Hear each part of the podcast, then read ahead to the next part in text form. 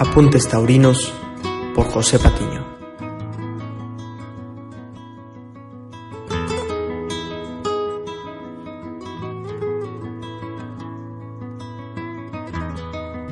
Eh, compartió usted hace, hace si no Ah, recuerdo, hace sí, unas horas. Al maestro Calecero. Al maestro Calecero y me di Uh, a la tarea de poder compartir esta tarde viejo. un poema de, de- de- de su tauromaquia.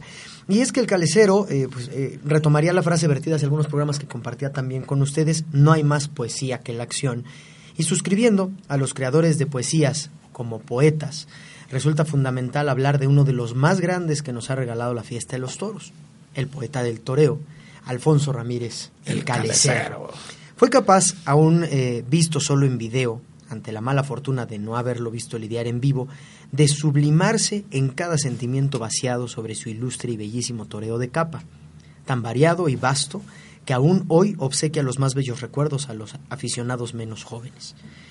Nacido hidrocálido en 1914, tomó la alternativa en el antiguo toreo de la Ciudad de México el 24 de diciembre de 1939 de manos de Lorenzo Garza, siendo su testigo David Liceaga, y la confirmó en Madrid el 30 de mayo de 1946, apadrinado por Pepe Luis Vázquez y en presencia de Pepín Martín Vázquez. Tuvo particular predilección por el toreo de capote, legado a la tauromaquia mexicanísima por su antecesor José Ortiz, y practicó particularmente bien pases como la orticina o el quite de oro, de creación de José Ortiz. Uno de los más hermosos quites heredados a la fiesta por el propio Calecero fue descrita por él mismo en el número 53 de la revista La Lidia de México, La Calecerina. Y voy a citar al maestro.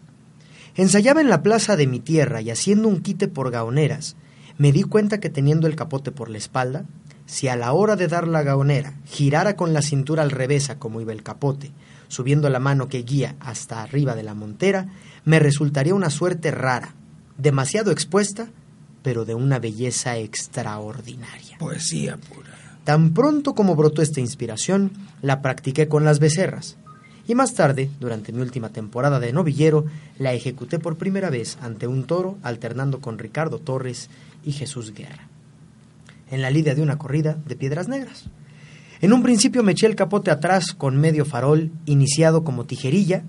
Pues bien, la calecerina venía después, iniciada como gaonera, a deshacer el medio farol y pasándose al toro por la espalda, a cuyo fin subía la mano que guía el engaño por arriba de la montera, al tiempo que giraba sobre su propio eje en sentido inverso al viaje del toro, hasta quedar de nuevo frente a él con el capote por delante del cuerpo.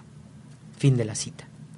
Asimismo, crea el farol invertido, que también describiría en ese mismo número de la revista Lidia. A medida que ensayo la calecerina, dijo el maestro, he perfeccionado su iniciación echándome el capote a la espalda con una media revolera.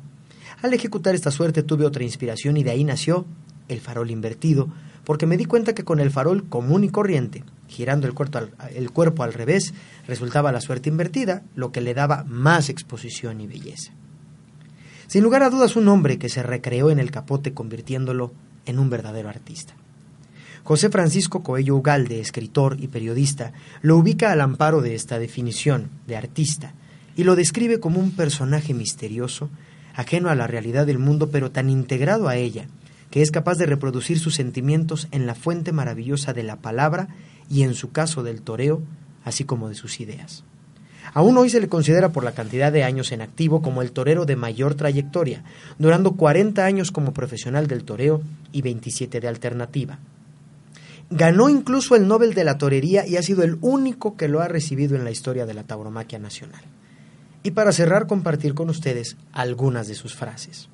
Dijo, soy un elegido de Dios porque todos aquellos toreros que tienen una personalidad propia o que son artistas de inspiración son elegidos de Dios.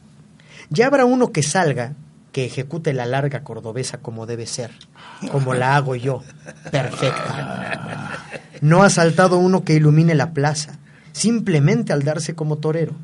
Pocos tienen el duende, esa virtud que Dios le da a determinadas personas. Claro.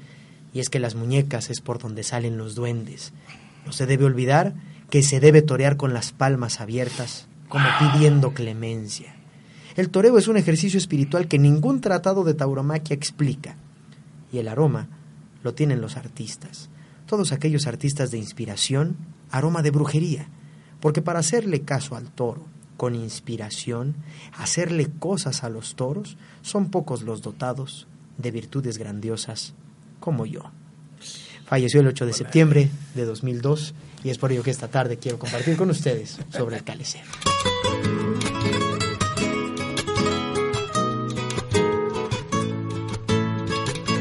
Apuntes Taurinos por José Patiño cada semana en tu podcast. Gracias por escucharme.